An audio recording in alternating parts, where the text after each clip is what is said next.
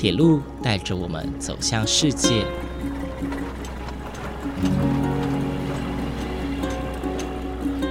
现在，欢迎和我一起来到鬼世界，由正声广播公司台中台制作，胡浩辰主持。欢迎收听，欢迎来到鬼世界。各位听众朋友，午安！谢谢大家在每个周六的中午十二点三十分准时收听，欢迎来到鬼世界，我是主持人胡浩辰。台湾铁路的车种有很多，呃，从早期大家很熟悉的普通车、平快车、快车、客难号，到有了革命性突破的观光号、莒光号、复兴号、自强号等等的车辆，各式各样的车种啊，象征着不同年代的记忆，也象征着台湾铁路百年以来的演进。而就在今年呢，正是莒光号五十一岁和观光号六十岁的日子。国家铁道博物馆筹备处特地帮观光号和莒光号举办了一场生日特展，也就是莒光五十、观光六十回顾特展。今天浩辰也特地前往位于台北市松山区的国家铁道博物馆筹备处，和各位听众朋友一同认识观光号和莒光号这两种在台湾铁道史当中非常具有意义的车辆。虽然说现在大家还能搭乘莒光号南来北往去自己想去的地方，但是啊，在莒光号刚引进台湾的时候，却是台湾最高级的车辆，并且也有现在完全体会不到的服务哦。另外，观光号更是已经走入历史，却有当年的流行音乐和电影记录下观光号的身影。更详尽的内容，请听以下介绍。今天呢，很高兴我们来到了一个地方，我们来到了国家铁道博物馆筹备处。这这一次呢，在这个地方有一个特展，叫做“举光五十，观光六十”的回顾特展哦。那今天我们特地来到这个展区，准备要跟大家介绍这个展览呢，它里面有一些特色亮点啊，还有一些它展示的内容哦，都会跟一一跟大家介绍。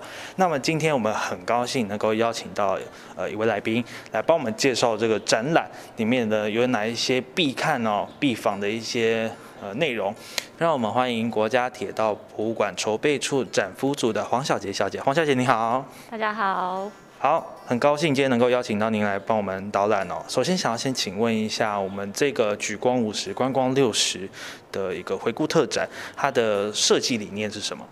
呃，其实国家铁道博物馆筹备处在二零二零年底啊，开始陆续新增了白底浅蓝哑铃型涂装的初代举光号车厢。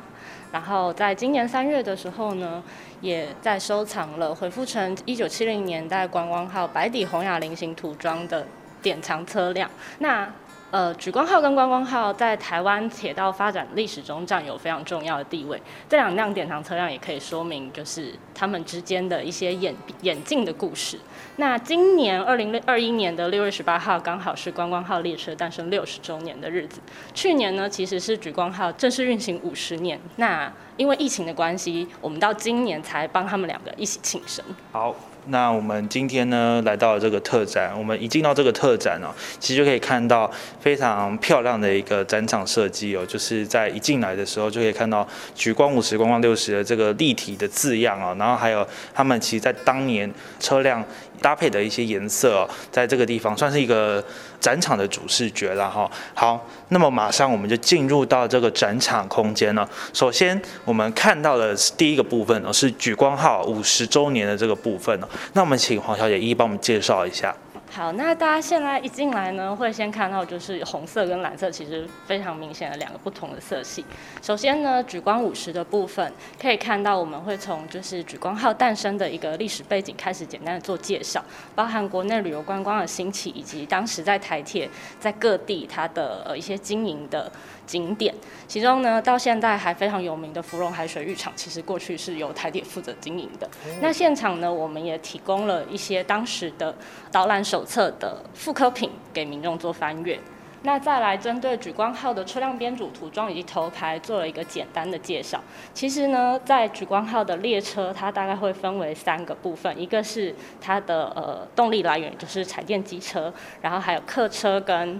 电源行李车以及餐车，那这边呢，跟国家档案管理局合作所取得的原来呃原始设计图进行展示，还有这边可以看到我们有呃做了当时举光号列车宣传折页的复刻品，对，那比较特别的是电源行李车的部分，因为举光号在当时原装进口的时候，整辆车就有提供冷气，所以它需要的呃供电是比较大的，所以有一个专专用的供电车辆。所以那上面呢，除了发电机组之外，还有相关控制人员的技术员室以及行李室的空间。那接下来就会针对举光号车内的设备以及服务做介绍。首先可以看到的是一张呃设计图，可以看到它的座位间距非常的宽敞。那座位之间的空间呢，有一点一五公尺宽，搭配了当时跟其他车辆不同的。宽一点八公尺的大窗，其实在乘坐上面以及视野上面都是非常豪华的一个享受。那现场也特别展出了在车厢内使用的茶杯，上面可以看到有呃台铁的 logo 以外，还有大同冰箱等等的这些广告的字样。那我们也特别呢将车厢上面的服务铃呃保留下来，在现场展出。呃，这边非常特别的是哦，在一开始第一个部分，举光号的第一个部分哦，其实我们看到了很多张的设计图，包括整个车厢的，包括整个座位的安排，还有包括椅子的设计哦，其实这边是有设计图供大家参观的，所以其实可以看得出来，在当时莒光号呃在设计方面哦，其实算是别具巧思哦。那针对过去可能比较普通的车辆啊，或者是比较旧型的车辆，莒光号在当年算是一个蛮突破。的一一种新车辆啊，那我们也看得到现场展示的一些文物，哦包括呃像是茶壶啊，包括玻璃杯，还有服务铃等等啊，在当年这个算是台铁的一项创举。好，那我们接下来呢看到的下一个部分是有关于时刻表和车票上面的小细节。呃，接下来这里呢，我们希望可以透过当时的时刻表以及莒光号的印票的车票来让大家跟。呃，莒光号有一些回忆上面的连接。那另外呢，我们也找到了呃国外的铁道文学作家作品。那因为他曾经来台湾旅游，其中他的作品里面也记录了当时乘坐莒光号的一些体验的描述。那最重要的是，呃，当时的莒光号它有非常高级而且完善的服务，除了刚刚提到的在现场。展出的茶水的服务之外呢，它当时也提供了呃电报或者是报纸以及邮寄书信等等的，所以每一列车厢呢都有一位车勤服务员小姐。那其实车勤服务员小姐又在当时又有路上空服员的称号，在搭乘时对于车勤服务员的印象会特别深刻。那这里也提供了就是车勤服务员的小故事。现场特别呃经过我们在这次策展的时候。呃，访问到过去曾经担任车勤服务员的一位阮淑琴女士，那她有提供当时的照片，以及呃一些在车车上发生跟乘客发生的一些小趣事。那接下来这一块呢，则是针对莒光号的发展史做一个简单的介绍。从一九七零年日本整车进口的初代原装莒光号，然后一直到一九七三年首批国产的唐荣制莒光号，一直到一九八零年电气化之后的莒光号增备车，那它就开始改为我们比较熟悉的橘色、白色涂装。那它到二零二零年台铁推出的明日号，其实也是跟莒光号息息相关。最后呢，特别针对莒光号餐车的部分进行介绍。呃，这次的展览里面，我们修复了两辆车，一个是观光号餐车，一个是莒光号的客车。那大家会对于观光号餐车有一个比较深刻的印象，但是其实莒光号在一开始登场的时候，它也是有附挂餐车的。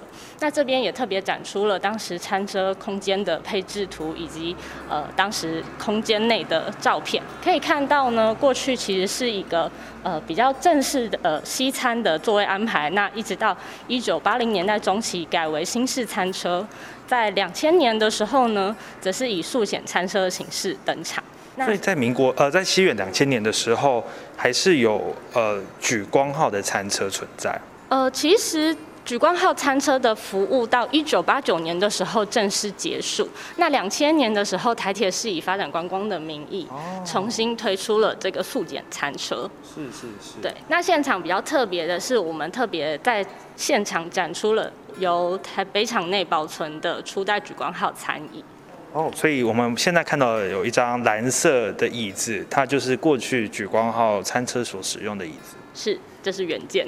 听说在呃我们场内有保存的车辆上面也有这样的椅子。现场看到的这个是主光号的原始的餐椅。那我们在修复的车辆，就是观光号上面呢，也找到当时。的初代观光号的餐饮，那这部分我们是放在车辆上面做展示的。OK，了解。所以其实，在观光号、莒光号过去有餐车服务的这段期间，他们的原件呢都有保留下来。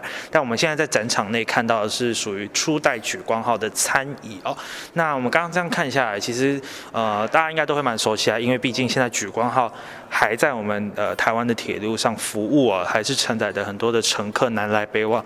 那看到那么多的呃历史轨。有看到那么多的一些年代的发展哦，其实也可以感受在台湾铁路上的一种文化传承哦。那可能过去有的，或者是现在有的，可能嗯某个世代没有，但是其实这都是一种时光的见证哦。那么接下来我们要请黄小姐继续帮我们介绍。好，接下来要进入的呢，则是 DC 三二七五一号的观光号餐车。那为什么会从这辆餐车开始介绍呢？主要是因为这辆餐车。呃，它最初是作为观光号餐车使用，但后来观光号停驶之后，它曾经被改为举光号的餐车。那在举光号餐车服务结束之后呢，它则被改为举光号的客车。这辆车可以就是简单的说明莒光号跟观光号之间历史发展的一个脉络，这样算是一车多用的概念。对，台铁非常的 king cam。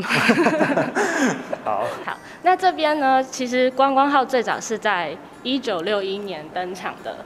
呃，一个以观光为为主要目的的高级列车，那车上的设备呢，在当时呃算是非常的具有突破性。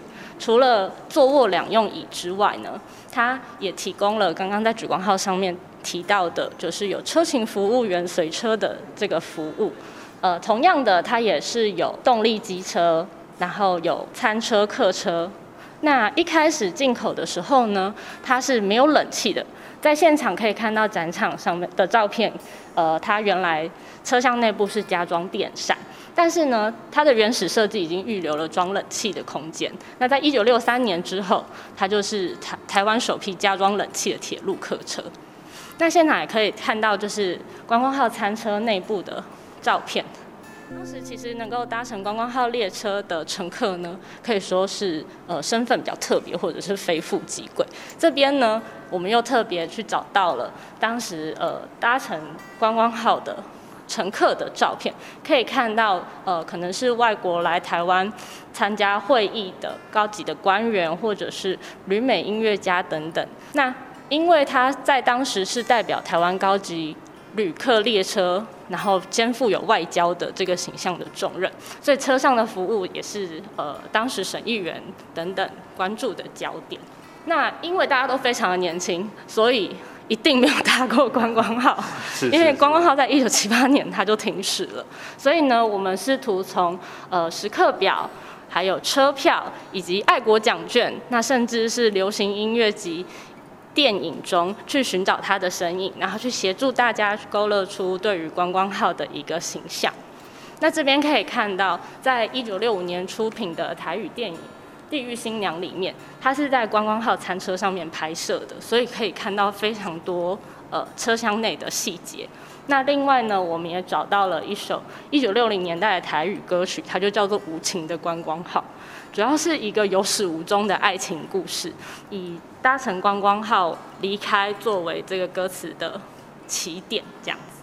那另外在这次的展览里面，我们也特别去做了蛮多口述历史的部分，访问了作家、摄影师以及曾经在观光号上服务的车勤服务员。请他们说说对于观光号的印象，让大家可以更清楚的认识到。那现场呢，除了这些展件之外呢，我们还特别复刻了举光号跟观光号的头牌。那这个头牌它当然不是原尺寸，原尺寸大概直径有一公尺。那现场看到的大概直径是五十五公分。可以从头牌上面看到，最早观光号的头牌上面写的是法文的。欢迎，Bienvenue。后来呢，则就改为呃观光的这个拼音。但一开始使用法文这件事情，其实就可以看到说，它的目的就是为了吸引呃国外的旅客来台旅游，以及外资的投入这样子。是，刚刚有提到这个头牌的部分哦，可能有一些听众朋友不了解头牌是什么，这边跟大家说明一下。如果大家有看过早期呃火车在营运的照片哦，很多车辆在它的车头的部分会加挂一个圆形哦，蛮大片的一个头牌。那这个东西呢，就是算是可以。辨认让大家知道说，哎，我这台车是属于哪一哪一种车种的列车哦。另外一方面呢，它也可以让就是像刚刚黄小姐提到的，可以代表说这辆车辆本身的用途是什么。像刚刚的观光号，它就是以一个可能接待外宾啊，或者是比较属于观光性质的一个公用哦。所以在这个车牌上是可以看得到，但是在近近年来哦，头牌哦，其实就已经很少很少见了。我们大多都要在呃有维护文物的地方才能看见。这个历史的文物哦。那观光号的展区的部分要特别跟大家介绍，我们有在北厂里面找到的观光号配电板盖把的把手的木模。那为什么要特别介绍这个木模呢？其实是因为当时在北厂有非常多的零件是由呃厂区里面自行生产的。那在生产的时候，呃需要有一个。算是基础的模型去进行翻模的动作，所以这个木模可以说是证明了就是北厂过去自己生产的这个历史。然后为什么我知道它是观光号的木模呢？到现场的时候，你可以近距离的观察，因为在把手上面它有特别用，当时应该是用毛笔特别注明了观光号把手。哦，有有有。然后实际我们如果实际登车参观的时候，大家可以找看看。就是其实，在车上我们有对出这个配件的位置，大概是在哪边？是，所以这个算是我们呃台北机场他们当初是自己生产的一个小零件啦，哈。那现在也有保存在这个展览回顾特展当中有展示出来，所以在我们的那个车辆上面，其实也可以去找找看它们本身的原本的位置在哪里。是，那另外一个展览的主题呢，则是针对车辆修复来进行介绍。因为大家最常会问的问题就是什么样的车会纳入铁博的典藏，然后你们怎么修车等等。在这里呢，这个展墙我们简单的介绍了一下我们车辆典藏跟展示的策略，而且也说明了未来呢，铁道博物馆正式开馆的时候，其实会让有部分的典藏车辆可以做动态的运转，那让民众来参。参观的时候可以有就是实际的乘车体验。那在这边可以看到，呃，有所谓的修复小物图鉴。这里我们展出了在修复工作的时候会使用到的参考资料，以及一些相关的工具，包含色票啊，然后油漆的试色等等，以及车辆的设计图。还有一些呃小的零件，主要是我们在修复过程中，在原车体上面，呃，因为车体在经过一段时间的使用，它当然会需要做整修。那我们也把就是修补的部分保存下来，在现场做展出。现场可以看到有车门的拉把啊、车厢顶灯等等。那接下来呢？这里则是进针对修复工序进行一个简单的介绍，以及呃我们在举光号及观光号这两辆车的修复过程呢，我们也做了影像的记录。我们也在现场播放了当时拍的纪录片以及相关的介绍，非常欢迎大家可以到展场来看看。是，其实这样子看了一圈，虽然说展场没有很大，但是这边展示的呃资料啦、文物啊，其实是相当的丰富。从比较原始的一些设计图，到实际在运行的一些零件，或者是车上的配备，或者是到之后哦，我们可以看到的一些老照片，都可以看得出来，其实这样的发展脉络是对台湾铁道文化有一个很大的一个纪念价值哦。那么在现场，我们也看到像是举光号、观光号，呃，以及车辆修复记录的一些主题哦，我们也更加了解说，其实，在铁道文化的维护上面，是一个非常不容易的工作，因为你要考究非常非常细节的部分，你才能去恢复到当年呃这些车辆他们在实际运转的情况下，他们真正的样貌会是如何。所以其实，在铁道文化维护的方面啊，其实是必须要下足苦功哦。这边也是非常谢谢铁道博物馆筹备处这边的一个努力哦。那尽量的把过去大家心中的回忆重现在世人眼前哦。那么最后想要请黄小姐跟大家说明一下哦，今天如果我们想要来参观这个展览啊，展览日期、时间，还有呃有没有什么公休日啊，能跟大家分享一下？好，举光五十，观光六十的回顾特展呢，展场在铁道博物馆筹备处的小礼堂。那展期呢，自八月十号开始，一直到十月三十号。呃，每周二到周六的上午十点到下午四点是我们的开放时间。因应防疫措施，呃，我们现在到展场参观都需要事先上官网预约。好，那么呃，刚刚有提到说我们在铁道博物馆筹备处的场内哦，我们有呃修复过去莒光号跟观光号的一些车辆。那如果我想要上上车去看里面的内装部分的话，我要怎么预约呢？举光五十、观光六十的回顾特展，除了小礼堂展场之外，我们也有典藏车辆的修复。如果想要上举光观光车辆参观的话呢，需要另外预约我们的例行导览以及摄影专场。那每个月的二十号，我们会开放下个月的导览预约，欢迎大家上我们的官网参观。好，非常谢谢黄小姐刚刚的补充说明哦。如果大家有想要来到这个回顾特展来一睹之前莒光号、观光号的一些呃精彩的样貌哦，欢迎大家来到铁道博物馆筹备处这边参观。那么呢，详细的资讯请大家到铁道博物馆筹备处的网站去查询。如果呢，你有想要看看过去。举光号跟观光号的内装设施的话，你必须要预约额外的导览啊，必须要预约它的例行性导览，还有摄影专场，你才有办法到车上去看看以前的内装。所以这点要请大家特别注意哦。那么今天我们的节目就到这边结束喽，再次感谢黄小姐让我们参观这样的展场哦，介绍的非常详细，谢谢黄小姐，谢谢大家。